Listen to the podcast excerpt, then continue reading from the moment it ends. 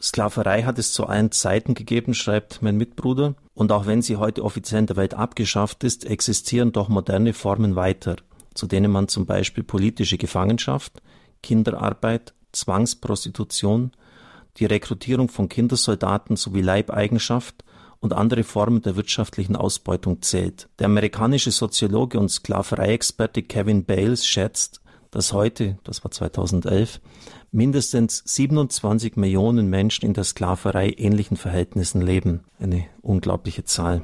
Es ist unbestritten, dass gerade die katholische Kirche gegen alle Formen von Ausbeutung kämpft.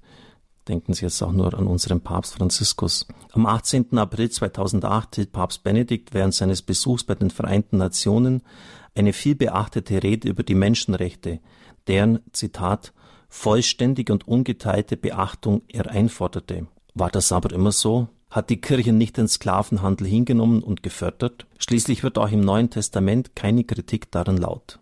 Ja, das ist richtig, im Neuen Testament wird die Sklaverei der Antike hingenommen. Weder Jesus noch Paulus üben Kritik an der Tatsache der Sklaverei. Auch werden die zum Christentum bekehrten Herren nicht aufgefordert, ihre Sklaven freizulassen. Der Grund dafür liegt in dem neuen Bewusstsein der Christen, die wissen, dass durch die gemeinsame Taufe und das gemeinsame Bekenntnis des Glaubens alle sozialen Unterschiede bedeutungslos geworden sind. Auch wenn hier bereits der Grundsatz der Gleichheit aller Menschen vor Gott aufgestellt wurde, gibt Paulus den christlichen Sklaven, die die Möglichkeit haben, frei zu werden, sogar den Rat darauf zu verzichten. Jetzt ein Zitat aus 1 Korinther 7,2. Wenn du als Sklave berufen wurdest, also zum Glauben gekommen bist, soll dich das nicht bedrücken. Auch wenn du frei werden kannst, kannst du lebe als Sklave weiter. Denn wer im Herrn als Sklave berufen wurde, ist Freigelassener des Herrn. Ebenso ist einer, der als Freier berufen wurde, Sklave Christi. Damit lässt es mein Mitbruder bewenden. Vielleicht hätte man aber schon auch den Brief von Philemon noch nehmen sollen. Das war ein Sklave, der seinem Herrn davon gelaufen ist und der mit Paulus im Gefängnis einsaß ist ein relativ kurzer Brief. Wenn Sie den durchlesen, dann merken Sie, dass die Sklaverei innerlich überwunden worden ist durch das Christentum.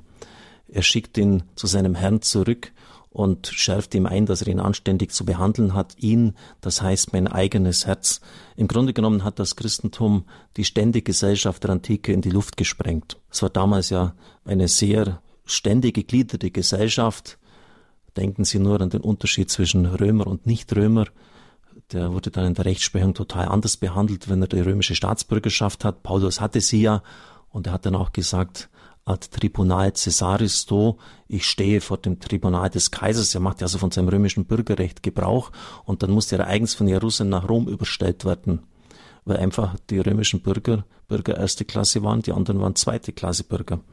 Und so hat es einfach hier auch mit Frauen und Männern, das war völlig klar, in einer patriarchalischen Gesellschaft geregelt und natürlich dann auch in Bezug auf Sklaven und Freie. Aber das Christentum hat im Grunde genommen längst auch der Herr selber in seiner Botschaft Feuer an die Lunte gelegt, um dieses System zu überwinden.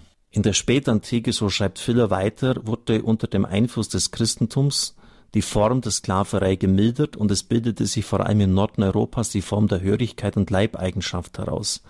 Vom siebten bis neunten Jahrhundert wurde von Klöstern und Geistlichen zahlreiche Sklaven freigelassen. Hier wäre auch noch zu erwähnen, dass die Kirchenväter auch hier völlig klar Position bezogen haben.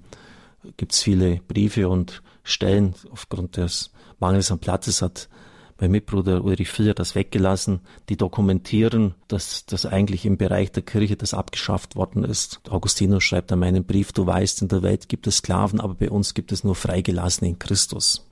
Die Kirche setzte sich für die Einschränkung des gewerblichen Sklavenhandels ein, der im frühen Mittelalter vor allem in den Händen der Juden, später auch der Araber lag.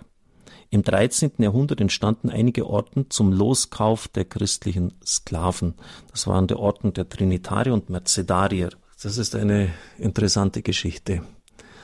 Also die hatten ein Ordensgelübde zu machen. Man hat sich ja freiwillig diesem Orden angeschlossen, mit einem Hauptpunkt in ihrer Spiritualität, sich dafür einzusetzen, dass Sklaven freikommen.